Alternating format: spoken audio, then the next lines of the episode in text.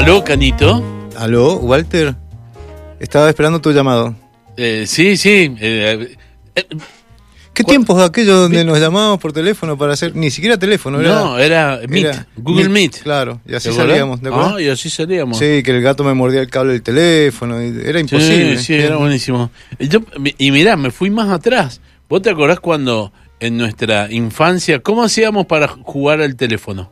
¿Con qué? Con los pasitos la- de las latitas.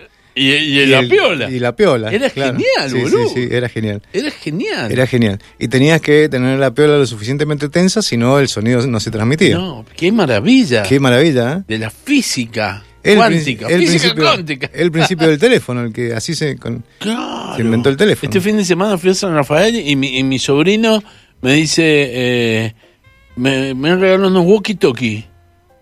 Walkie-talkie. Me lo mira así como yo, ¿qué, qué antigüedad? Me trajo los walkie-talkie. Claro, son son una- de la NASA, papá. Claro, claro.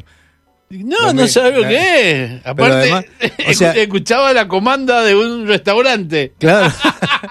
o sea, salieron unos ravioles para 15. Y yo, Escúchame, pero eh, decime una cosa. ¿Cuánto te duraban las pilas del walkie-talkie? No, Nada, nada. nada, Es como nada. las de Walkman. Na- claro, bueno, las del- ¿qué manera? Para rebobinar, vamos, con la Ah, lapicera. Con la Vic. Con la Vic, por supuesto. Quien estaba justo, ¿no? Solo la Vic, no, no otras. Qué manera de gastar plata en pilas, ¿no? ¿Sabes que yo tengo una radio con la que eh, la tengo arriba de la heladera, la radio que hay Sí, en mi sí, casa, y lleva dos pilas grandes. Cada vez que se la tengo que cambiar, tengo que. No, No, ¿dónde conseguís pilas grandes? No, tengo que, aparte tengo que hacer un- una licitación, weón. Claro, claro. Mil mangos me gasto en pilas. Uf, ¿Y no tiene la conexión para el no, cable? soy La- un choto. No, pues es vieja. Claro. La voy a Ah, bueno, se, se puede. No, no la vayas a tirar. No ¿Y la ¿Qué hago? Donásela al Gustavo que está construyendo el Museo de la Electrónica. Ah. Sí. Sí, no, sí, Sí, sirve, la claro. escucho, pero cuando ahora me está faltando, por ejemplo, se va acabando la pila y ya se empieza a escuchar más el dial. Pero es muy grande la radio. Es una como un medio ladrillo. Medio ladrillo. Listo, entonces yo te recomiendo, no la tires. Sí. ¿Sí? ¿Por qué? Porque ¿qué te quedan? ¿Dos, tres años para barrer la vereda en camiseta? Sí. Y te llevas esa radio, ¿entendés? Claro. Este, pantufla, pantalón de pijama y camiseta barriendo la vereda y esa radio. Ay, pero no, las pilas me matan, boludo. Las Bueno, pilas- grandes. va a tener sueldo de ¿Entendés lo jubilado. que es pila grande, no? Sí, sí, sí. Pero va a tener sueldo de jubilado, hermano. Un día quise ir a la cancha y no pude entrar porque me dice el, el policía con justa razón, me dice, le llegás a poner un pilazo de esto. Claro. Ah, digo, sí, claro. razón. No, no, sí, sí. Igual que en los conciertos, Ah. no pueden entrar con pilas. Claro. Ahora todo se carga con el, eh, con el USB, así que no hay problema. Un día fui a, a- a- a cubrir, no me acuerdo qué evento, y no me dejaban entrar con el con las pilas de grabador. Y le digo, boludo, ¿y ¿con qué grabo? ¿Con- con- con- ¿Cómo querés que grabe? No sé, pero más suyo, me decía el, el señor. Pero vos no entendías que vos eras periodista. que y iba- llevaba una credencial así que decía prensa. Claro. Pero tengo que grabar, sí, no, a mí me han dicho. Y cuando te dicen, No, a mí me han dicho que no, es no. Este, debería haber una, una credencial que diga prensa y abajo permitido transportar pilas. ¿Entendés? Este, yo- y atrás un circulito que diga 80, la velocidad Ah, máxima a la claro. que. Claro. ¿En qué andamos hoy? Mirá, vamos con un poquito de, de lecturas de esta semana, ¿te parece? Sí. Mira, me encontré con un libro maravilloso, Mm. este, de la gente de La Crujía, de la editorial La Crujía. Uh, sigue existiendo Sí. la crujía. Sí, sí, la crujía edición es hermosa. Sí. Este, alguien a quien contarle todo. Mirá qué buen título. Alguien a quien contarle Ajá. todo. ¿Sí? De Joana D'Alessio. Eh, es, un, es un libro que, que constituye una novela. ¿Sí? Constituye una novela. Pero en sí los relatos son como individuales. ¿m? Entonces te podés encontrar con la protagonista, que es Lu de Lucía, ¿no? Eh, no sé, tratando de resolver el problema de- del piso de una, de una casa que tiene que refaccionar, ¿sí? Sí. Eh, o tratando de resolverle a una, prima, a una prima junto con su padre un problema de cambio de dólares, que quiere cambiar pesos en dólares, Sí. o de vacaciones con una amiga, este, o con toda la situación que, que- que se encuentra eh, una familia cuando, cuando fallece la madre, ¿no? Este, la verdad que cada una de las historias sueltas constituyen como un fragmento de este personaje Lu, ¿no? Co- eh, que, que Joana a través de los relatos, Joana D'Alessio, a través de los relatos, de re- relatos, construye de una manera exquisita, ¿sí? Muy bien, muy bien. Eh, entonces, ¿qué hicimos, Gaso? Fuimos a hablar con Joana. Obvio, Más vale, más obvio. vale. Así que, como tenía un compromiso, hoy a las 6 de la tarde tenía una actividad justamente con el libro, Sí. este, y no se iba a desocupar para esta hora, Ajá. este, porque viste cómo se van las presentaciones, Ah, las sí, actividades sí, literarias, una joda absoluta. Este, yo me divierto, yo lo estoy diciendo, en- yo estoy haciendo un chascarrillo, yo me divierto mucho y especialmente cuando después termina, ya hay sanguchitos y vino, pero bueno. Eh, ¿qué hicimos? Hablamos con ella por teléfono. Perfecto. Antes. Así que ahí la tenemos. Vamos a escuchar a Joana D'Alessio hablando de alguien a quien contarle todo. Vamos. En primer lugar, em, vos eh, anunciaste o dijiste en alguna entrevista que leí por ahí eh, que había nacido de un taller literario este, este libro. Me gustaría que bueno me resumieras esa historia previa de- de- del libro. Bien, en realidad, a ver, yo soy productora cinematográfica Y me dediqué a eso muchos años y en el año 2017 empecé a asistir a un taller literario de Virginia Cosín y empecé a escribir. De los primeros materiales que salieron como de esa experiencia eh, fueron, fueron un par de cuentos que están en el libro finalmente, o sea, muy transformados y cambiados. Pero bueno, eh, el proceso de escritura de este libro empezó en ese momento en el contexto de ese taller. Después fui pasando por otros talleres también eh, y, bueno, y fui avanzando en la escritura del libro que se fue transformando muchísimo, pero, pero bueno, fue de esa manera que empezó todo. Bien, eh, hay una fuerte mm, impronta respecto de los vínculos dentro del libro, pero cuando hablo de vínculos no hablo de los vínculos con la otredad, sino también de los vínculos, vínculos con una misma a la hora de pensar en la, en la, en la protagonista, ¿no? Y ese vínculo eh, lo establezco directamente con el cuerpo, ¿no? donde la, eh, protagonista está permanentemente en tensión por eh, las potenciales enfermedades y las que ya tuvo. ¿cómo, ¿Cómo es este manejo de los vínculos? ¿Cómo lo ves vos dentro de la novela? Eh, está buena la pregunta. La verdad es que mm, supongo que es algo que, que para mí es algo que, forma parte de las cosas que están todo el tiempo eh, en juego y en, en mi cabeza y en las que estoy pensando. Eh, y de alguna manera aparece ahí. Quiero decirte esto, a ver, nada, pocas, pocas cosas que aparecen en la novela son cosas que yo elegí escribir de alguna manera, ¿no? No es que eh, me propuse escribir un libro sobre este tema, me propuse eh, reflejar tales cuestiones. La verdad es que los relatos fueron como apareciendo eh, atrás de ideas, de climas, de personajes, de situaciones, y después fui como trabajándolo y tratando de encontrar, porque aparte primero eran cuentos y después se me ocurrió que podía como darles más unidad y convertirlo en esta suerte de novela un poco entrecortada. Eh, y ahí tuve que ponerme a pensar, o sea, ponerme de afuera eh, y ponerme como a pensar de qué se trataba el libro, cuál era el tema del libro, que yo no lo sabía, o sea, tardé mucho en saber cuál era el tema del libro, ahora creo que sé cuál es el tema principal, aunque aparecen muchos. Entonces, bueno, vos me preguntás esto eh, y, bueno, yo creería que, que a mí me interesaba mucho también, me interesa mucho un efecto de la literatura que es como algo que tiene que ver con esto que vos decís del cuerpo, con la corporalidad, me interesa como convocar los sentidos. Eh, para mí leer es una experiencia física, ¿no? Me despierta emociones, eh, relacionarme con un libro, yo siempre leo en, en, papel, eh, y, bueno, me interesa mucho como poder dar cuenta de los sentidos eh, que uno pueda como que puedan aparecer distintas distintas como capas de sentidos en eh, una misma historia en una misma idea no porque la literatura también la escritura es lineal uno se ve obligado eh, a poner una cosa atrás de la otra de forma lineal pero de alguna manera cuando con esa herramienta uno permite como desplegar distintos sentidos, sensaciones, bueno, es algo que me interesa mucho. Eh, es algo en lo, en lo que trabajé un montón, ¿no? Como tratar, qué sé yo, cuando describo una escena, que lo corrijo y lo reviso una y otra vez, bueno, trato de que eso se vea, se sienta, de que aparezca. Entonces, bueno, creería que esto de, la corporalidad eh, y de los vínculos es algo que, que no me propuse, digamos, pero que tiene que ver por ahí con, con estas, eh, estas búsquedas, ¿no?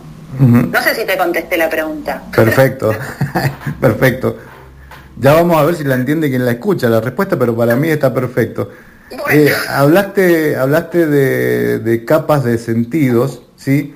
Eh, y justamente em, iba a preguntarte referido a, eh, respecto de lo fragmentario del relato, ¿no? Porque em, te detenés en momentos particulares de la protagonista, de Lu, ¿no? Que es la protagonista, eh, y esa fragmentariedad del relato tiene un, posee, tiende un puente directo con la fragmentariedad de la protagonista, ¿no? Porque está ella como muy fragmentada. Sí.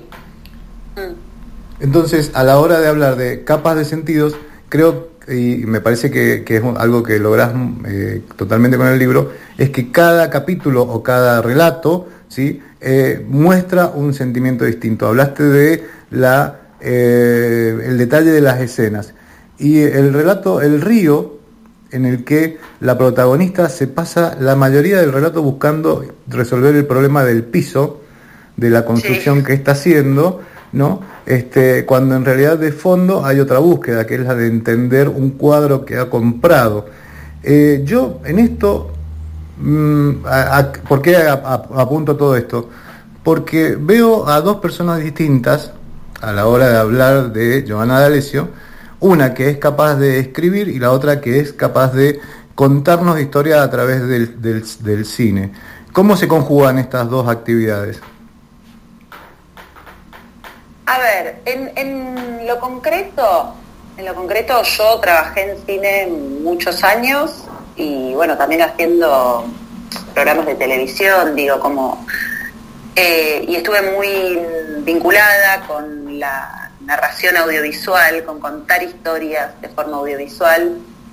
Em, como te decía, en el 2017 empecé a escribir y, y, a partir de ahí, digamos, yo empecé a escribir y después, eh, como quería estar más vinculada con los libros, con la escritura, con la literatura, fui desarrollando un proyecto que es una editorial de libros infantiles, eh, que de hecho se llama Ralenti. Ralenti eh, quiere decir cámara lenta.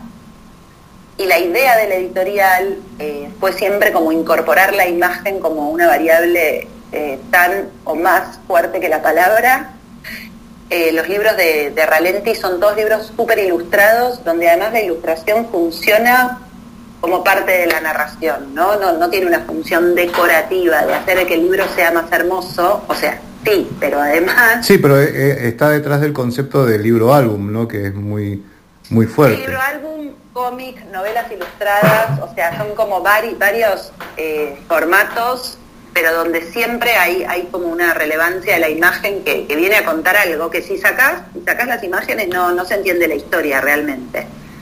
Entonces, bueno, eh, y después fundé hace poco otra editorial de libros de no ficción, que son libros chiquitos para leer de una sentada, se llama Vinilo, eh, donde también hicimos todo un trabajo de, de diseño, trabajé con un diseñador que se llama Max Rompo, que es un genio, hemos un trabajo bastante fuerte de lo que es el libro objeto, ¿no? Son libros como muy pequeños, que tienen un diseño de tapa eh, muy particular, con unos colores especiales, con una laca.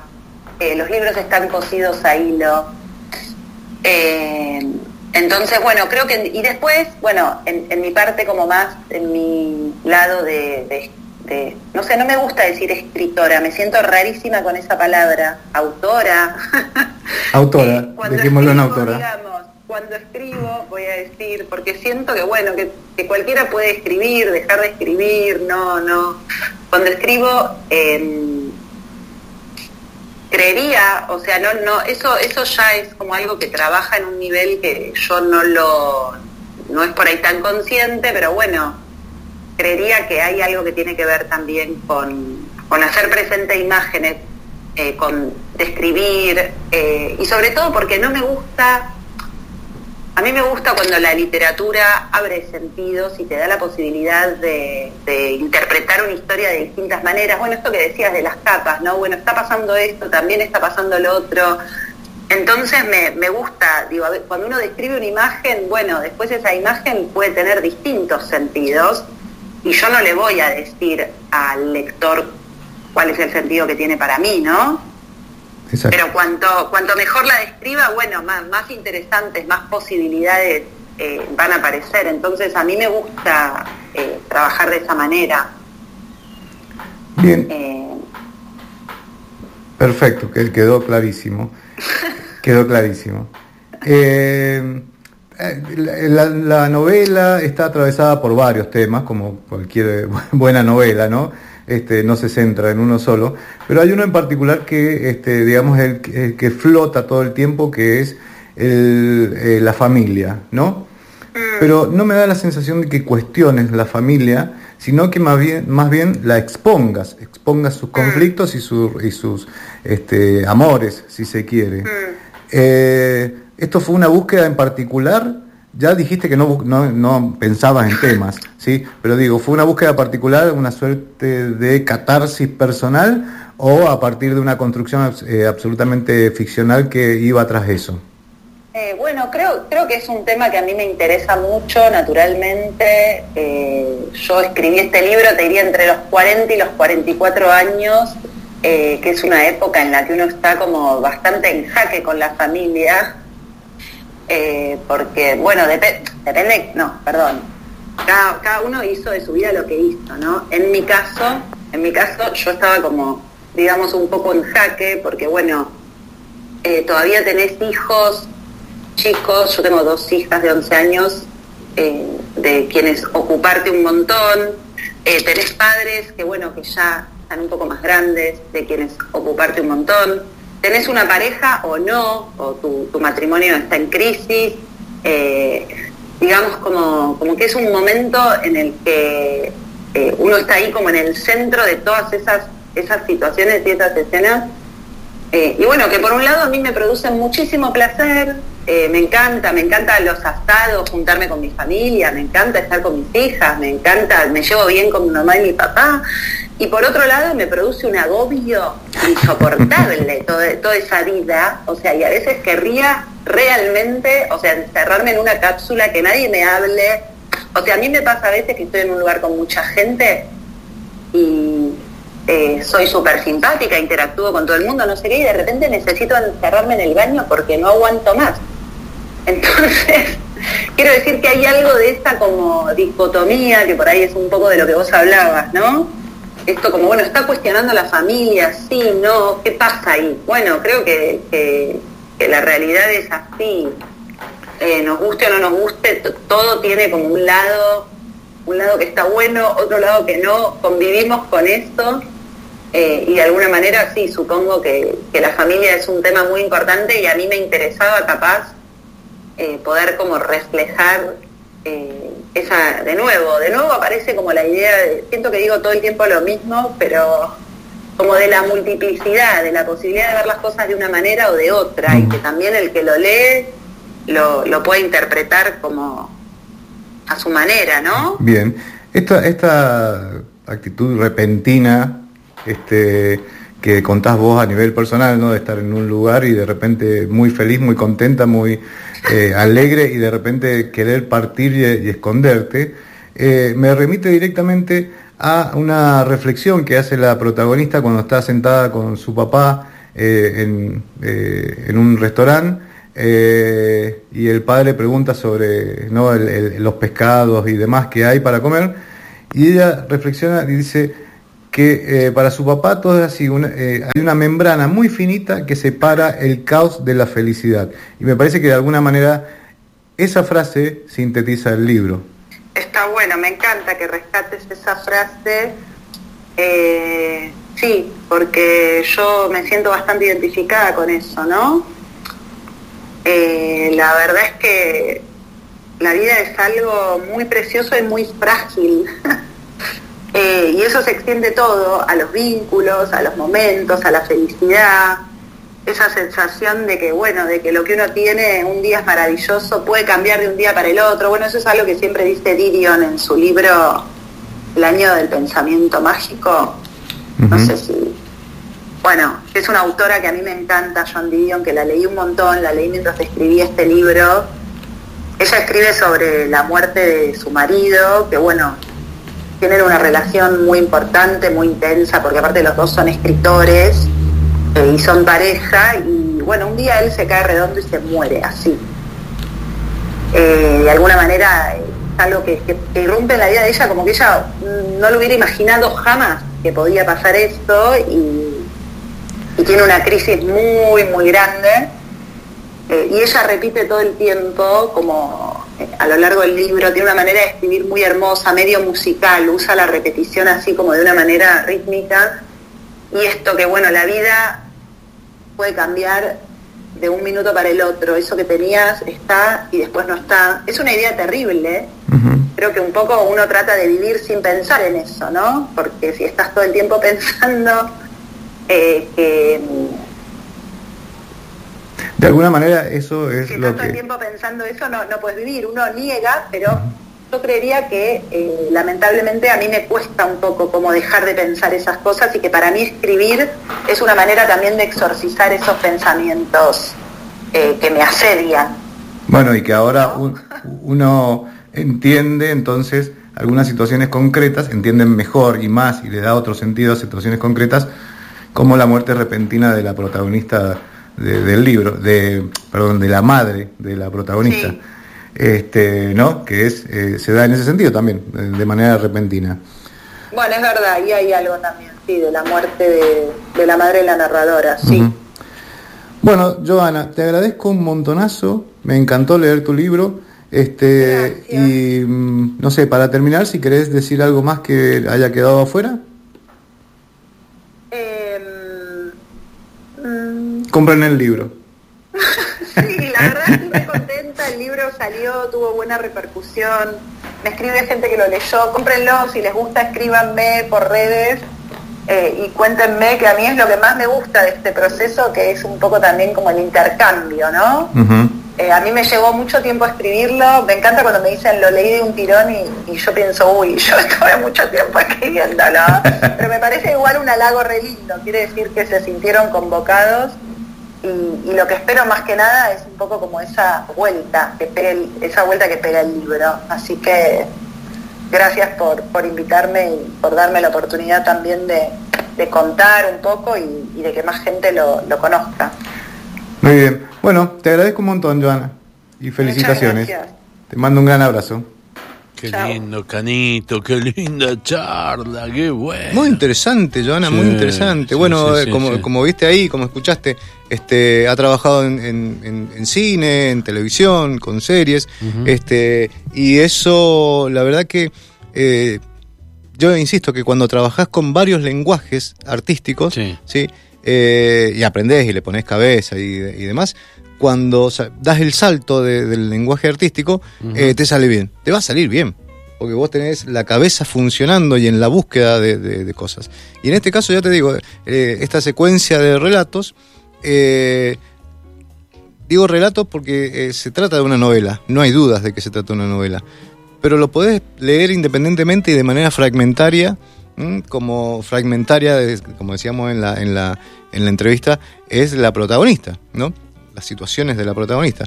Eh, la verdad que es muy interesante, me gustó mucho leer este libro. Me encantó, me parece buenísimo. Siempre, siempre, mi canito, ping, salta a lo Benzema se acomoda, pum, adentro, golazo, a cobrar. A cobrar. El problema es que no me salen los domingos cuando juego los partidos, pero bueno. Che, eh, Por eso me dediqué a la literatura y no al fútbol. La, semana que viene eh, es Semana Santa. La semana que viene es Semana Miércoles Santo. Sí. Te encargo, vamos por ahí. Dale, el, ¿Ah? año pasado hicimos un repaso de los libros que hablaban de, Jesús. Sí. ¿sí? No sé, Eh, yo te dejo ahí.